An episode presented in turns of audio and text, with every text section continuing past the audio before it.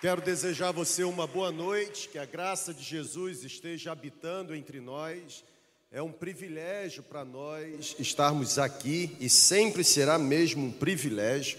Nós não trazemos conosco qualquer mérito para que pudéssemos entregar a Jesus o que estamos entregando, somos aceitos não pela qualidade daquilo que trazemos, mas somos aceitos porque, apesar do demérito, o olhar da graça nos alcançou. Você pode dizer amém por isso?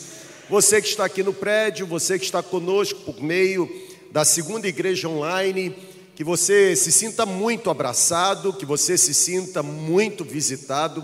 Hoje pela manhã nós tivemos assim uma celebração muito especial. Nós celebramos o encontrão das nossas células, porque célula para nós é o jeito de ser igreja. Célula para nós não tem a ver com uma metodologia, não tem a ver propriamente dito com crescimento. Célula para nós não é um modelo. Célula para nós é coisa séria demais. Célula para nós é viver o evangelho na sua simplicidade, no seu estado mais primitivo. Célula para nós é um retorno genuíno, sincero, profundo, dedicado às páginas do Novo Testamento Somos uma igreja em célula porque queremos ser obedientes à grande comissão e estamos focados em alcançar mais gente pelo poder da graça de Jesus. Se você não esteve conosco pela manhã, eu sugiro que você, durante a semana, assista ou acesse o nosso canal do YouTube e assista a administração que o Espírito Santo soprou sobre nós. Se você esteve conosco, assista novamente. O que Deus nos entregou hoje pela manhã, ah, se eu posso te encorajar, eu encorajo você a assistir pelo menos uma vez por dia ao longo da semana, até que a sua mente se torne cauterizada pelo verdadeiro ensinamento de quem é a igreja de Jesus. Ah, eu quero fazer algumas comunicações. Pastor Daniel já falou do retorno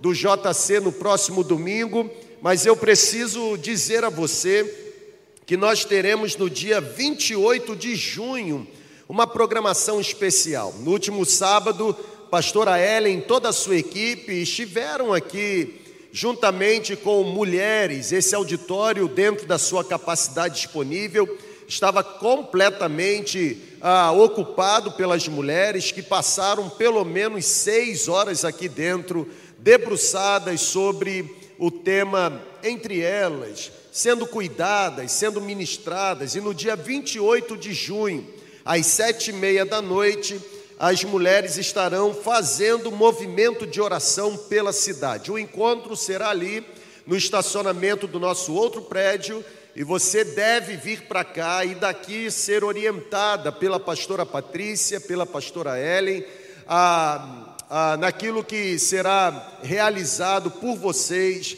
um movimento de oração pela nossa cidade. Também quero dizer que no dia 12 de junho continuamos focados em servir aos pastores, principalmente pastores de igrejas pequenas, e nós teremos mais um café entre amigos. Este, este é o tema mesmo, café entre amigos. Não queremos nos ver como competidores ou como adversários, mas como irmãos de um mesmo reino, como cooperadores de uma mesma labuta como pessoas que estão dominadas pelo Espírito para vencerem o mesmo Satanás. Então, você que conhece um pastor, é parente de um pastor, o encoraja a estar conosco. Esse movimento ou este café não tem outro propósito senão se tornar uma plataforma de encorajamento, principalmente num tempo tão desafiador para o pastoreio. Dia 12 de junho, café entre amigos. Quero dizer que na próxima quinta-feira, quinta-feira é feriado, e nós vamos fazer uma festa nesse lugar. Nós vamos batizar os nossos novos irmãos. Você pode reagir, irmão? Vai ser uma grande benção. Vai ser uma grande benção. Nós vamos colocar novamente a piscina aqui em cima. Vamos orientar pastor Jonelis a ser assim mais calmo na hora do, do batismo né? Ele fica tão animado que ele dá um mergulho profundo nas pessoas, joga mais água para fora do que permanece água dentro. Então, assim, vai ser uma festa. Nós não abriremos inscrições para a próxima quinta-feira. Nós temos certeza que você que será batizado já está convidando seus familiares. E nós temos hoje aproximadamente ah, 600 lugares disponíveis aqui. Na verdade, podemos aumentar essa capacidade até 690 lugares, aproximadamente, entrando aí no que estão chamando de 30% flexibilizado por, pelo decreto municipal. Então, na próxima quinta-feira esteja aqui conosco, vai ser uma grande bênção. Nós, ó, falei nele e ele chegou. Pastor Jonelis estava ministrando em outra igreja e pastor Pablo e com a pastora Eli também nesse exato momento estão ministrando na segunda igreja batista em Jardim Carioca.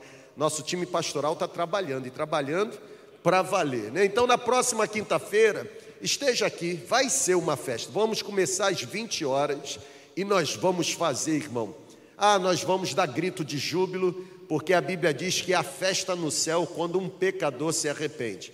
Imagina quase 60 batismos para a glória de Jesus. É muita gente, não é verdade? É muita gente. Louvado seja o nome de Jesus. Nós estamos chegando aí no final do primeiro semestre com um acréscimo de aproximadamente 280, 280 pessoas se conectando à nossa comunidade de fé. Nós encerramos 2020 com 383 novos membros. Se continuarmos do jeito que estamos sendo conduzidos por Deus, me parece que nós vamos superar a marca de 2020 e teremos no ano de 2021 mais gente se aproximando, se conectando não para consumir, mas para ser consumido pelo poder do Espírito Santo, a fim de ganhar novas pessoas para Jesus. Então, na próxima quinta-feira, esteja conosco. Não preciso lembrar você que nós estaremos também transmitindo toda a festa das águas, todos os batismos, para a glória de Jesus. E a última informação é que no próximo fim de semana, a pastora Mariana estará aqui dando para nós orientações acerca ah, dos ambulatórios da nossa comunidade de fé. Você que é profissional da saúde, deseja servir, por certo você já está ah, conectado a um grupo nosso de WhatsApp e a partir do próximo domingo as orientações comerão, começarão a ser sopradas deste lugar para que você possa ser orientado como fazer o que fazer, em que tempo fazer, a fim de que as pessoas que venham buscar, elas possam voltar não apenas levando o diagnóstico correto, mas acima de tudo, levando a palavra que tem poder de modificar o destino eterno delas. Amém, gente? Amém ou amém? Abro parênteses e afirmo que já está disponível para você a assessoria jurídica então, você que deseja se servir da assessoria jurídica que a nossa comunidade está oferecendo, você deve procurar a secretaria da igreja e fazer o seu agendamento para que você tenha, receba ajuda, ok? Ou até mesmo um aconselhamento em quais avenidas você deve trilhar a fim de que o seu problema seja equacionado. Pegue aí a sua Bíblia, por favor. Carta de Paulo aos Filipenses, capítulo 4 Vou ler do versículo 10 ao versículo 13. E eu quero pensar com você sobre a felicidade verdadeira. Filipenses capítulo 4, do versículo 10 ao versículo 13. A carta aos Filipenses é uma carta que está dentro daquele bloco chamado Cartas da Prisão. O apóstolo Paulo está preso, e alguns dizem que essa carta é a carta da alegria, tendo em vista que diversas vezes Paulo, no conteúdo da carta, orienta a nos alegrarmos. E é interessante porque alguém preso compõe ou escreve uma carta da alegria. E Paulo ele diz o seguinte no capítulo 4, a partir do versículo 10: Alegro-me, ó como ele já começa. Alegria. Alegro-me grandemente no Senhor, porque finalmente vocês renovaram o seu interesse por mim. De fato, vocês já se interessavam, mas não tinham oportunidade para demonstrá-lo. Eu não estou dizendo isso porque esteja necessitado, pois aprendi a adaptar-me a toda e qualquer situação ou a toda e qualquer circunstância. Eu sei o que é passar necessidade, como também sei o que é desfrutar de fartura. Eu aprendi o segredo de viver contente em toda e qualquer situação, seja bem alimentado, seja com fome, tendo muito ou passando necessidade, pois suporto ou posso todas as coisas naquele que me fortalece. Eu tenho convivido diariamente com pessoas, eu tenho me relacionado diariamente com pessoas, pessoas dominadas por coisas que estão longe de ser o melhor de Deus para a vida delas. Eu tenho me relacionado, eu tenho convivido com gente, gente agarrada, gente aprisionada por situações que estão longe de se tornarem o melhor de Deus para a jornada delas, sabe? Eu conheço pessoas, na verdade, eu até me relaciono com algumas delas, pessoas que são próximas a mim e que se tornam tão dominadas por coisa tão inocente como, por exemplo, a cafeína. É gente que, se não tomar o café de manhã, passa o dia todo com dor de cabeça. Você se enquadra nisso? Levante a mão aí, irmão. Ó, oh, algo tão inocente, algo tão simples, gente que não consegue iniciar bem o seu dia sem uma boa dose de cafeína. Eu conheço pessoas e convivo com elas, e é um sermão biográfico mesmo. Porque enquanto eu estou falando, o nome dessas pessoas estão aqui na minha mente. Se você pagar picanha no final, eu posso até falar aqui para você. Eu conheço pessoas e eu convivo com pessoas, por exemplo, que não são dominadas pela cafeína, mas são dominadas pelo vício do fumo. Pessoas excelentes, pessoas assim agradáveis, pessoas gentis, Pessoas que até mesmo são doadoras, hospitaleiras, mas são viciadas em fumar cigarro ou até mesmo fumar charuto, eu conheço. Gente que por mais que sintam vontade de largar, não consegue. Não consegue, sabe, gente? Em todas as partes do mundo, sempre existirão pessoas dominadas pelo álcool. Em todas as partes do mundo sempre existirão pessoas dominadas pelas drogas, pessoas que de alguma forma não conseguem parar de jogar, pessoas que são dominadas pelos gastos excessivos, gastos desnecessários, pessoas que são compulsivas, pessoas que até mesmo são dominadas pela luxúria. Em todo lugar, Sempre existirão pessoas dominadas por alguma coisa. Por exemplo, falei de gente que eu conheço, deixa eu voltar agora o foco para mim. Eu convivo diariamente que gente, ou com gente, que assim como eu, se tornou refém da tecnologia. Eu me enquadro nisso. Pastor Daniel também. O pastor mais blogueirinho, conseguiu vencer pastor Jonélios. Mais blogueirinho. A gente sai para jantar, ele tira foto, faz carinha, publica, bota filtro. Ontem nós estávamos tomando café, ele estava tirando foto da xícara.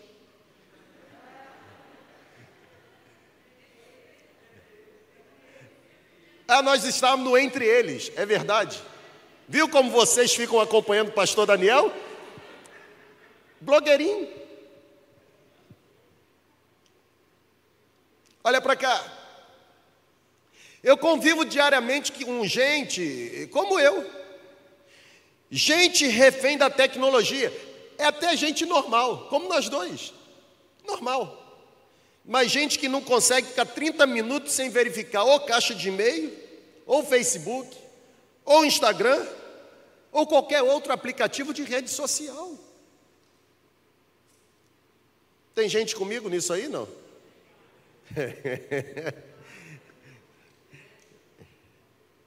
A grande verdade é que todas as pessoas, de alguma forma, se rendem a algum tipo de dominação. Por que não dizer todas as pessoas, de alguma forma, se rendem a algum tipo de prisão? E se rendem a essas prisões acreditando que a felicidade está ali. Pegaram?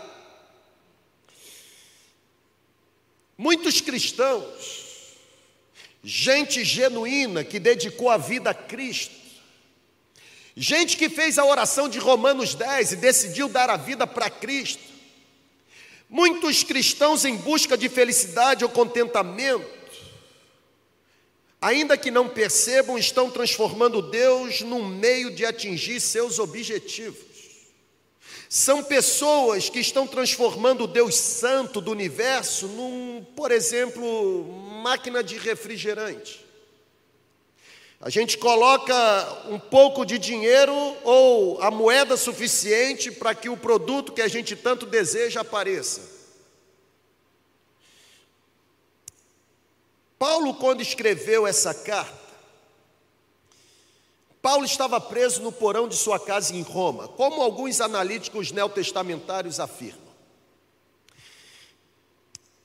Paulo estava acorrentado. Paulo estava acorrentado a um soldado romano 24 horas por dia.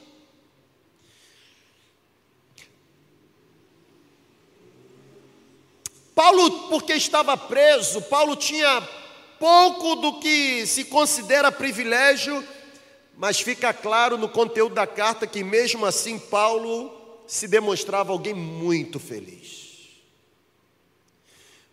Paulo se demonstrava alguém contente. É a frase que salta aos meus olhos, e, na minha opinião, é a senha para nós nessa noite, é a frase que aparece no meio do versículo 12. Está aí para você ler. Paulo ele diz: Eu aprendi o segredo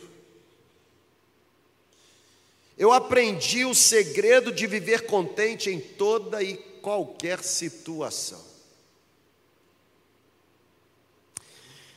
A palavra traduzida por contente significa estar plenamente satisfeito, ter o suficiente, ter o bastante. Quando Paulo usou a palavra contente, Paulo estava se referindo a algo muito diferente, ou seja, o contentamento vem de aprender que Deus é soberano. O contentamento vem da confiança de que Deus não erra na mão. O contentamento vem da certeza que o que eu recebo da parte de Deus é suficiente para me fazer a pessoa mais feliz da terra. O contentamento vem da confiança de que a provisão de Deus é suficiente para me fazer ter tudo quanto eu necessito ter. É ter o bastante, é ter o suficiente, é estar satisfeito. Paulo estava contente porque Paulo tinha confiança genuína, absoluta, profunda na providência de Deus. Sabe, gente, eu tenho certeza que um dos seus objetivos para este ano de profundidade é se tornar alguém completamente feliz. Na última quinta-feira, pastor Pablo ministrando perguntou: quem aqui está feliz? Pouquíssimas pessoas levantaram a mão. Pouquíssimas. Até porque, como se sentir feliz num mundo que só prega desgraça? Veio a primeira onda, a segunda onda, a terceira, a quarta. Como a estrada não tem mais onda não tem mais curva, porque a gente ficou na curva, é a primeira curva, é a segunda curva. Aí agora a estrada não tem mais curva, aí agora trocaram a expressão curva por cepa. Agora nós já estamos na cepa indiana. Como se sentir feliz num mundo de tanta desgraça? Como se sentir feliz aprisionado pelo mau caratismo daqueles que deveriam trabalhar em favor do povo? Parece piada. Viver num cenário onde os que mais roubam são os que mais julgam. Na verdade, julgam tanto que proíbem até mesmo de serem investigados pelos roubos que cometeram. Preciso desenhar aqui?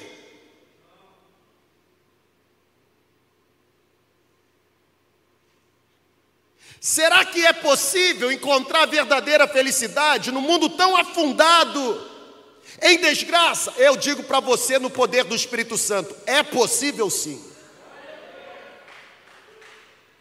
É possível. No entanto, você vai precisar observar alguns pontos. Caso contrário, tendo muito ou tendo pouco, você continuará completamente infeliz. Primeiro lugar, não há felicidade verdadeira praticando aquilo que é errado. Não há felicidade verdadeira praticando algo errado. Um dia a conta chega. E quanto mais se demora para pagar a conta, mais juros se tem quando ela chegar. Muitos equivocadamente pensam que são livres para levar o estilo de vida que quiserem levar. Na verdade, um estilo de vida marcado por comportamentos insensatos, reprováveis, pecaminosos, confundem o conceito de liberdade com o conceito de libertinagem. É gente que se apropria de alguns textos bíblicos fora do contexto para justificar a sua forma vazia de viver. Sabe, gente, eu comecei falando sobre algumas prisões.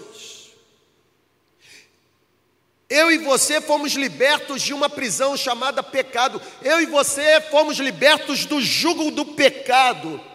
Mas a Bíblia não nos diz que, uma vez libertos do jugo do pecado, nos tornamos independentes. Ou a Bíblia não nos dá o direito ou a licença, uma vez libertos do jugo do pecado, vivermos da forma como desejamos viver. Nós fomos libertos do jugo do pecado para nos tornarmos escravos de Cristo Jesus. É dessa forma que o apóstolo Paulo, que está preso e mesmo na prisão, compondo a carta da alegria, se identifica: eu, Paulo, escravo de Cristo Jesus.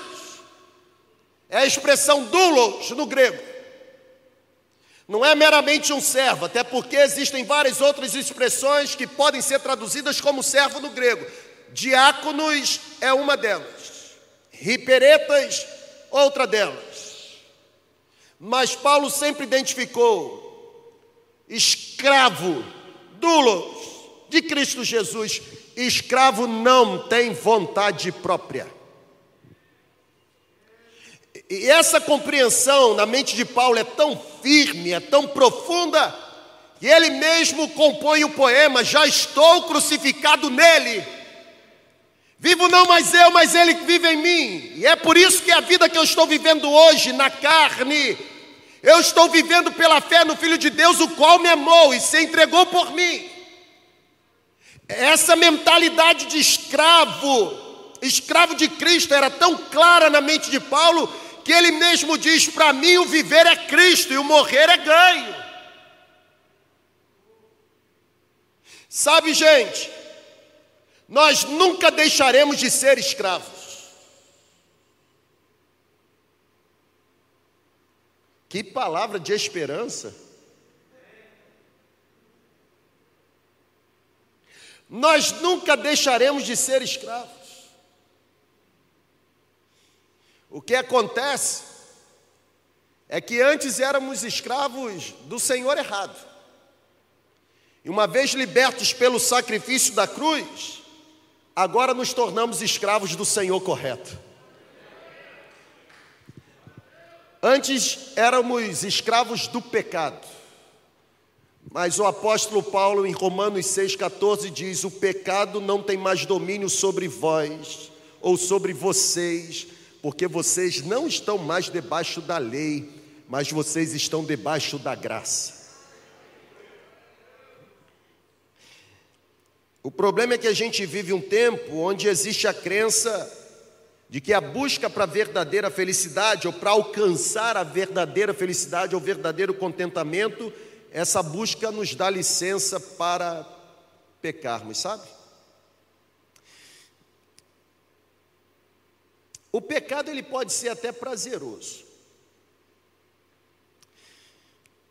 E ele pode parecer prazeroso por um curto período de tempo. Mas ele vai destruir a sua vida. Deus jamais fecha os olhos para o pecado e não há possibilidade alguma de algo errado transmitir verdadeira felicidade ou felicidade duradoura.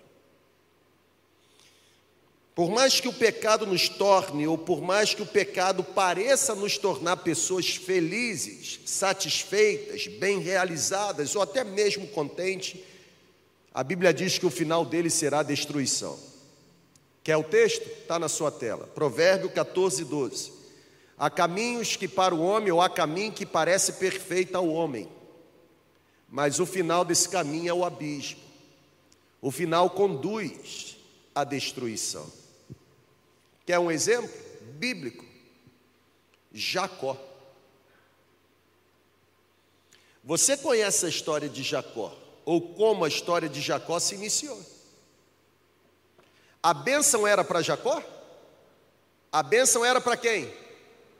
Para Esaú.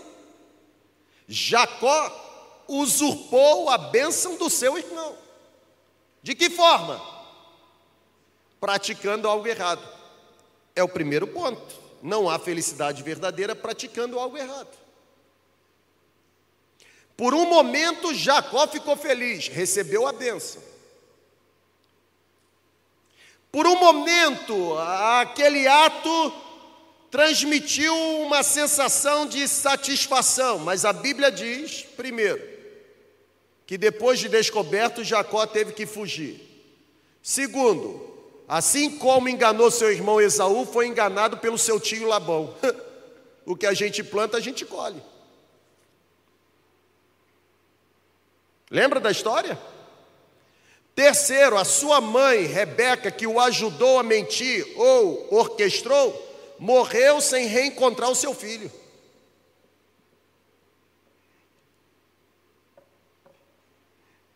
Praticar algo errado sempre vai acabar em destruição, gente. É por isso que ainda dá tempo de você retificar a sua declaração de imposto de renda, por exemplo.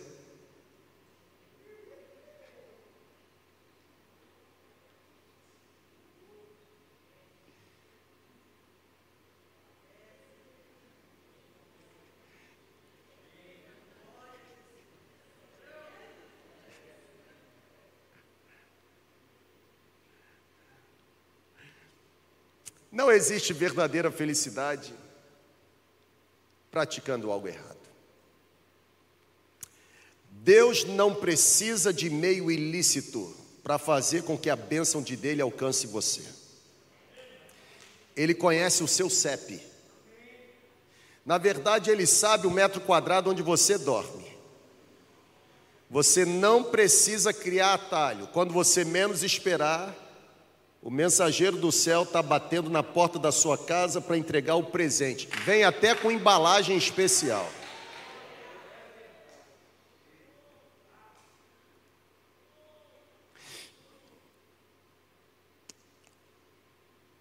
Cuidado. Segundo lugar, olhar para o texto entender Paulo nos sinalizando que a felicidade verdadeira não se baseia nas coisas deste mundo. Porque ele diz assim: Eu já aprendi o segredo de estar contente. Eu eu estou de boa, tendo muito ou tendo pouco. Eu estou de boa, com escassez ou com fartura. De boa. Eu já aprendi ter muito e não ter nada. Já está comprovado que a busca da felicidade por meio de coisas, irmãos, está fadada ao fracasso. Nós vivemos numa cultura que nos influencia e nos influencia a acreditar que exatamente o que não temos é o que vai nos tornar completamente felizes. E o problema disso é que você fica em busca daquilo que não tem e deixa de ser agradecido por aquilo que já possui. Consegue compreender? O problema de olhar para aquilo que eu não tenho e colocar lá o motivo para me tornar completamente feliz é não valorizar aquilo que eu já tenho. E qual é o resultado? Eu saio enlouquecido atrás da última sensação do mercado. A postura do apóstolo Paulo, ela contrasta notadamente a atitude da cultura atual. Porque nossas necessidades como seres humanos são necessidades simples. Quais são elas? Alimento, vestimenta e abrigo. É por isso que este apóstolo Paulo, quando escreve para o seu filho na fé Timóteo, ele diz no capítulo 6 da primeira carta a Timóteo: se você tem o que comer e tem com o que se vestir, esteja satisfeito. Cara, você não está dormindo no relento, tem um pedaço de pano para cobrir a sua nudez e alguma coisa desceu o seu estômago hoje. Você está insatisfeito com o quê?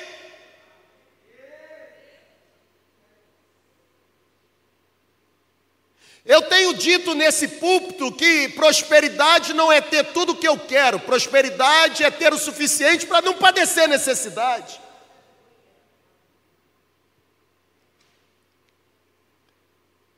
A Bíblia diz que devemos estar contentes, por quê? Porque contentes, porque nós temos o suficiente para a nossa vida. O problema é que as pessoas do nosso tempo não estão contentes, seja com pouco ou seja com muito. Na verdade, existe uma doença atual que quanto mais eu tenho, mais desejo eu tenho de consumir. Se existe uma virtude no ser humano deste tempo, é a sua insatisfação. Nós nunca estamos satisfeitos com aquilo que possuímos. A experiência, a vivência, Parece demonstrar que quanto mais as pessoas têm, mais descontentes elas se tornam. Vai nas comunidades. Comunidades, por exemplo, que não tem, não tem qualquer sinal de, de internet. Eles vivem bem, sem internet. A gente fica enlouquecido quando a internet cai. Ô campeão, olha para cá. Quer arrumar um problema no seu casamento e com os seus filhos? Amanhã acorda mais cedo. Tira a internet do plug e leva com você o, o molden ou o roteador para o trabalho. Você está morto. Na terça você vai vir para a minha sala. Vai ser uma DR irreparável.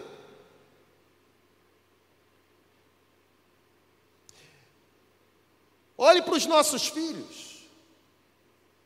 Tem tudo. Tem tudo. E às vezes reclamam muito.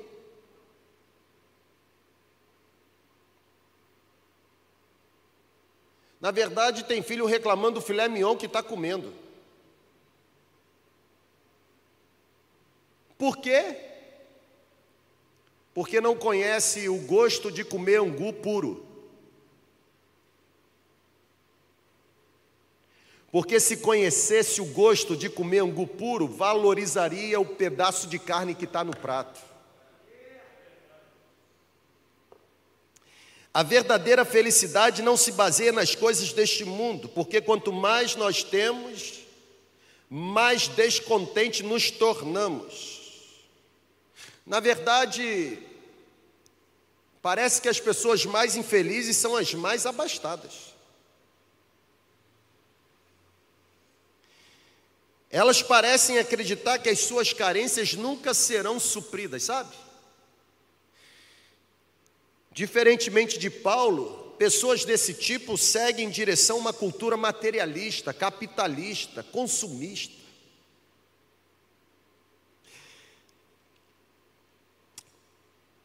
O Max Lucado, eu não sou muito fã das, dos livros dele, não, são muito devocionais. Mas uma vez eu peguei alguns livros dele para ler, e um dos livros, o livro Quando Deus Sussurra o Seu Nome, ele conta a história de um peixe E a pergunta que ele faz eu vou colocar aí na tela para você. Ele pergunta assim: Você acha que um peixe ficaria feliz sobre a areia da praia? Você acha que um peixe se sentiria completamente contente vivendo fora da água, em cima da areia da praia? Você que é pescador, você acha que um peixe ficaria completamente satisfeito sendo retirado da água para viver agora sobre a areia da praia? É óbvio que a resposta é não. Peixe que é tirado da água, retirado da água e colocado na areia da praia é peixe que fica agitando as suas guerras. Parece que está batendo palmas, sabe? O seu corpo fica saltando, ele fica saltando do chão, ele fica pulando, ele fica como um acrobata enlouquecido. Agora olha para cá, pense comigo. Se nós oferecêssemos 100 mil reais, 100 mil reais em dinheiro vivo, gente. 100 mil reais livre de qualquer tipo de imposto. Você acha que o peixe ficaria feliz com 100 mil reais vivendo sobre a areia da praia? Sim ou não? Não há nada capaz de fazer com que o peixe se sinta feliz sobre a areia da praia. Sabe por quê? Porque o peixe não foi feito para ficar na areia.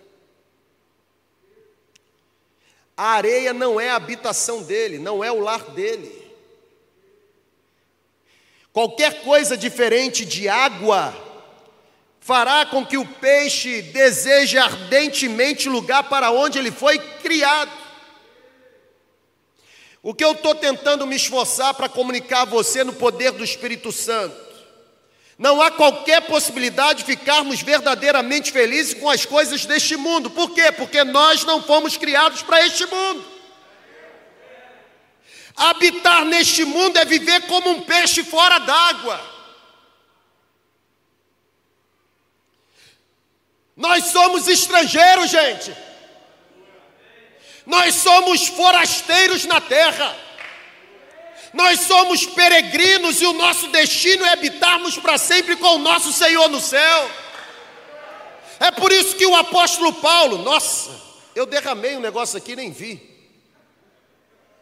É por isso que o apóstolo Paulo, nessa mesma carta de Filipenses 3, no capítulo, no capítulo 3, versículo 20, o apóstolo Paulo diz: A nossa cidadania não está aqui. A nossa cidadania está nos céus, de onde aguardamos ansiosamente a manifestação do nosso Senhor e Salvador Jesus Cristo.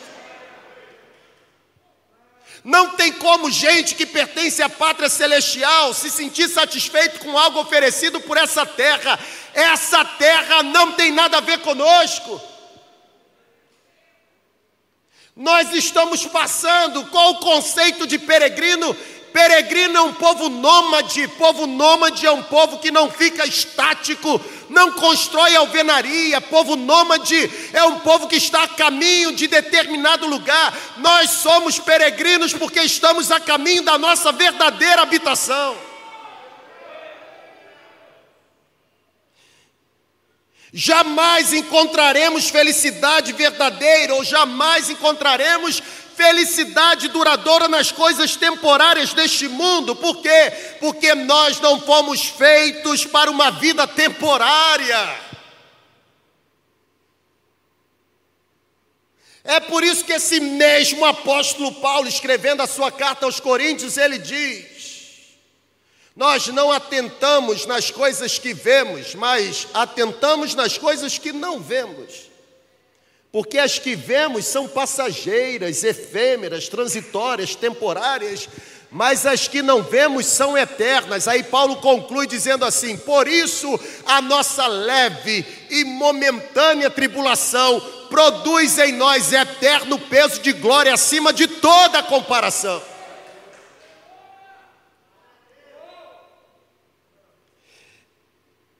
Assim como o peixe não consegue viver sobre areia, irmãos, não tem como se sentir satisfeito por algo que esse mundo nos oferece. Este mundo não é o céu. Por isso, você que é ambicioso, olha para cá: qualquer quantidade de dinheiro que você receba não tornará você mais feliz. Vai dar mais dor de cabeça, ainda mais se o seu cunhado ou a sua irmã descobrirem que você está com mais dinheiro. Vão pedir emprestado.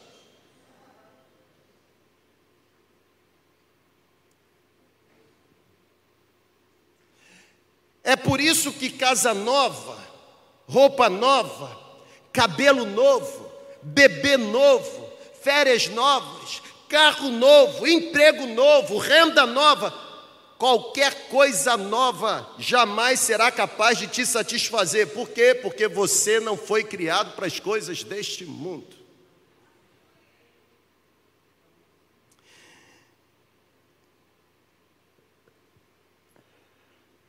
Mesmo no mundo de desgraça é possível ter a verdadeira felicidade, ou encontrar uma felicidade verdadeira, desde que os seus olhos deixem de ficar focados naquilo que a terra produz e faça o que o apóstolo Paulo manda você fazer na carta aos Colossenses: volte os seus olhos para as coisas que são do alto.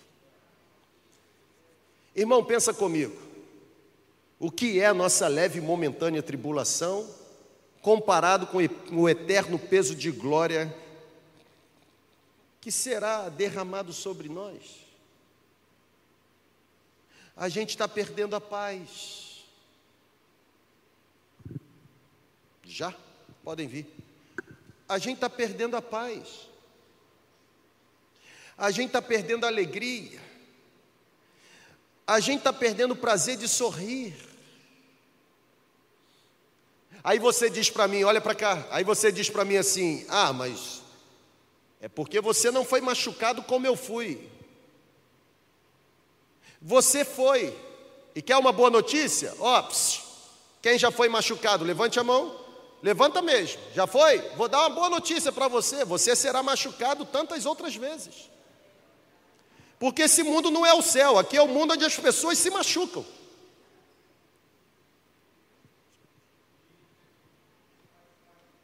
Faz parte do pacote. Agora a escolha é sua. Sentir muito a dor do machucado, porque os seus olhos estão presos às coisas dessa terra, ou encarar qualquer machucado provocado pelas maldades da terra, como leve e momentâneo, comparado com a glória que está preparada para ser revelada sobre você. Para onde os seus olhos estão focados? Onde está a sua habitação? Você foi criado para que cenário? Eu vou terminar com uma ilustração. Essa ilustração eu já contei aqui e repito. Um missionário que entendeu o que significa ser peregrino e por isso foi completamente feliz. Na verdade, a história diz que esse missionário abriu mão de viver na sua pátria, abriu mão de projetos pessoais, foi um cara abnegado, reuniu sua família e agora se dedicou ao ministério missionário numa outra nação e ficou por lá durante muitos anos. Saiu muito novo da sua pátria e foi servir a um país um país inferior ao país em que ele pertencia foi servir a um povo que não era o povo dele, não, não era, ah, de alguma forma, gente unida pela nacionalidade. E a história diz que esse missionário, juntamente com a sua família, ficou muitos anos naquele campo. Chegou o momento dele se aposentar, porque as forças se esvaneceram. E depois de longos anos dedicados com a família a um outro país, ele agora retorna para o seu país de origem, ele retorna com uma expectativa no coração, até porque tudo que Deus realizou por meio dele lá naquele país, os seus compatriotas ouviam e se alegravam. Os seus compatriotas ficavam sabendo dos feitos do Senhor na vida daquela família missionária. E agora, é, retornando para o seu país de origem, eles voltam com a certeza: quando nós desembarcarmos, haverá uma multidão esperando por nós, porque eles estão felizes de retornarmos para o nosso país depois de muitos anos dedicados à vida missionária. A história diz que quando aquela família de missionários desembarca no seu país, não tinha um para ajudá-lo a carregar a mala. Ele fica tão decepcionado, sabe? Ele fica tão entristecido porque na cabeça dele, o povo foi muito ingrato. Até porque as igrejas do seu país tinham conhecimento do que foi realizado por ele no país vizinho. Os crentes, irmãos em Cristo do seu país, sabiam que ele produziu para Deus durante longos anos dedicados ao campo missionário Agora ele olha e ninguém está lá para recebê-lo. Aquilo nutre no coração dele uma decepção, uma tristeza. Eles vão para casa. Eles desembarcam a bagagem. E agora um contrassenso de comportamento. A esposa vai para a cozinha feliz cantando. E o marido missionário entristecido, ele sai. E ele diz para sua esposa: Eu vou sair porque eu preciso entender. E ela diz: Entender o quê? E ele fala: Entender a ingratidão do nosso povo. Como ninguém recebeu? Como ninguém estava lá para poder nos receber depois de tantos anos dedicados ao campo missionário? É isso que nós merecemos receber ao voltarmos para casa ou ao chegarmos em casa? Eu vou sair. E você aproveita e, e pergunte para Deus se é exatamente isso que merecemos receber ao chegarmos em casa. Aquele homem sai. Algumas horas passam e ele retorna, e a esposa dele está do mesmo jeito, cantando. E quando ele a encontra cantando, ele fica mais em crise. Porque diz assim: como você pode insistir em cantar depois de tanta ingratidão? Você fez o que eu pedi? E ela disse: que você me pediu? Eu pedi que você perguntasse para Deus se é isso que a gente merece receber ao chegarmos em casa. E ela disse: Eu fiz. E Deus respondeu? Ela disse: Respondeu. E o que ele disse? E ela falou: Ele pediu para te lembrar que nós ainda não chegamos em casa. Nós voltamos para o país. Mas em casa não. Porque nós não fomos criados para cá. A nossa cidadania está lá.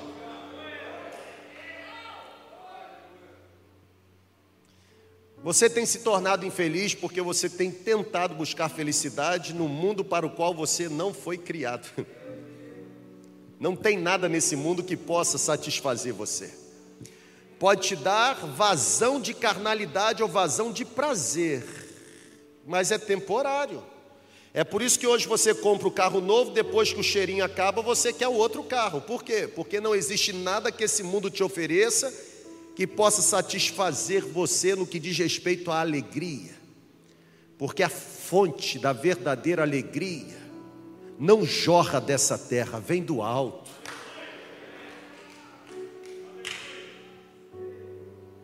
Que tal redirecionarmos o propósito hoje?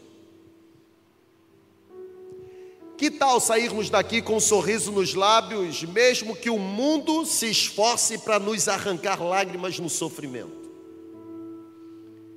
Que tal olharmos para o sofrimento e, apesar de nos sentirmos completamente arrasados, pelo poder do sofrimento, que tal olharmos para ele e dizermos para ele: Você pode até me perturbar, me vencer jamais. Porque eu tenho combustível dentro de mim que sofrimento não arranca. Eu tenho dentro de mim a alegria que vem do céu. Irmão, a alegria que vem do céu, ela é intocável. A alegria que vem do céu, ela é incomparável. A Bíblia diz que Jesus tinha todos os motivos para se tornar a pessoa mais infeliz, no entanto, ele foi a pessoa mais feliz. Jesus sabia o que era passar fome, na verdade, Jesus sabia o que era se alimentar de cereais crus. Jesus sabia o que era saciar a sua fome com fruta. Jesus sabia o que era se molhar na chuva, o que era padecer no sol. Jesus sabia o que era se deitar para dormir de uma forma confortável, um monte de palha emprestada pelos seus amigos solidários. A Bíblia diz em Mateus 8 que as raposas têm os seus covis e as aves do céu têm os seus ninhos, mas o filho do homem não tinha onde reclinar a cabeça. Jesus tinha todo motivo para se sentir a pessoa mais infeliz, até porque foi traído por pessoas por quem ele se doou. Gente que andava como ovelha sem pastor e passava fome, Jesus multiplicou os pães e as alimentou. Gente que necessitava ser curada, Jesus as curou. E é a mesma gente que, quando ele vai para a cruz, grita desesperadamente, descontroladamente: preferimos Barrabás, queremos o criminoso. A Jesus crucifica, o crucifica, o crucifica. Jesus sabia o que era sofrer. Tinha todo motivo para se tornar a pessoa mais infeliz, no entanto, não se viu na história alguém tão feliz quanto ele. Foi traído por quem estava próximo, foi acusado por políticos corruptos. Juízes comprados julgaram a sua causa. Não tinha nem mesmo onde ter o seu corpo sepultado. Um homem piedoso de Arimateia chamado José se compadeceu, envolveu o seu corpo no linho, colocou no jardim novo da sua residência todos os motivos para ser a pessoa mais infeliz. No entanto, não existiu ninguém tão feliz quanto ele. Sabe por quê? Porque a alegria de Jesus não era uma alegria da terra, era uma alegria do céu. Quer uma boa notícia? A alegria do céu está disponível para ser jorrada sobre você. Tem uma torneira aberta, gente. A gente não consegue ver, mas está jorrando. Tem dose de alegria do céu para ser derramada sobre nós. Se a alegria do céu nos encontrar, ah, nada vai arrancar o sorriso dos nossos lábios. Alegria do céu. É a alegria do céu que me faz dar, que me dá a certeza de que não existe nada nessa terra que possa ofuscar. Olha aqui, gente com alegria do céu derrama lágrima, mas a lágrima não ofusca a paz no coração. Ué, mas é possível chorar em paz? Óbvio. Olha para quem crê na promessa da ressurreição. Vai sepultar o corpo, chora, mas não se desespera, não perde o equilíbrio. Por quê? Porque a alegria do céu me dá a certeza de que a morte física não é o ponto final da minha história. A alegria do céu abre os meus olhos, os meus ouvidos para a promessa de Apocalipse. Vi um novo céu e uma nova terra, porque o primeiro céu e a primeira terra passaram, e eis que tudo se fez novo. E ouvi uma voz que vinha do trono e dizia: Enxugarei dos seus olhos toda lágrima, porque eu serei para sempre o teu Deus, e você será para sempre o meu povo. A alegria que vem do céu não pode ser ofuscada, porque lá no céu não tem coisas do tipo tristeza. No céu não tem coisas do tipo morte. Até porque a morte foi tragada pela vitória. Quem tem a alegria do céu não se assusta com o cenário de dor, enfrenta-o com coragem no espírito. O próprio apóstolo Paulo, quando escreve a sua carta aos Tessalonicenses, diz: Vocês não devem se entristecer no que diz respeito aos que morrem, como se entristecem aqueles que não têm esperança. Paulo está dizendo que até o choro daquele que tem a alegria do céu é diferente. é um choro banhado de esperança. Qual é a esperança? Estou em direção à minha verdadeira cidade, e lá não há dor, não há pranto, não há choro, lá não há ranger de dente, lá não há traição ah, lá, lá não há sofrimento, lá, lá não há morte. Se não tem morte, não tem funerária. Se não tem funerária, não tem velório. Se não tem velório, não tem vestido preto. Na verdade, lá diz que nada de roupa preta, lá vestes brancas. A Bíblia diz que lá ele ilumina a própria cidade. Na verdade, não tem porta, ele é a própria porta. A Bíblia diz que lá eu e você andaremos em rua de ouro, receberemos um novo corpo, receberemos um novo nome, estaremos no estado glorificado. A Bíblia diz que lá a alegria perene irá reinar para sempre. Será que isso não dá a você assim um desejo de ser alcançado pela alegria que vem do céu?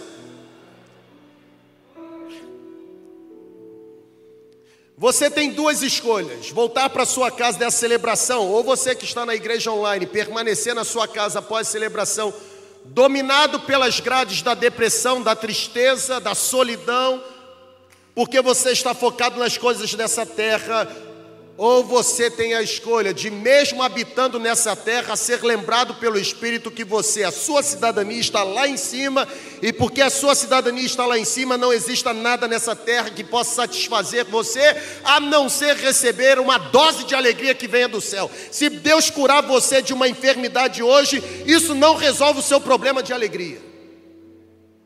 Eu vou repetir. Se Deus curar você de uma enfermidade que você traz para esta celebração hoje, isso não vai resolver o seu problema de satisfação, de alegria, porque você é curado hoje, amanhã você vai desenvolver outra. Ou você acha que nunca mais ficará enfermo? O que resolve o seu problema não é nada que a lei dessa criação possa oferecer o que resolve o seu problema é uma intervenção divina dando a você satisfação nele. Eu aprendi a viver contente em toda e qualquer circunstância. Por quê? Porque já descobri que nele eu posso suportar todas as as coisas. Vamos ficar em pé.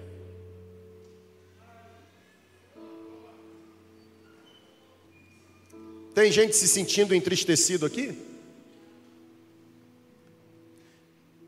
Possível que sim. Na verdade, é possível até mesmo que você tenha vindo para essa celebração tentando encontrar aqui o último oxigênio para alimentar uma esperança dentro de você.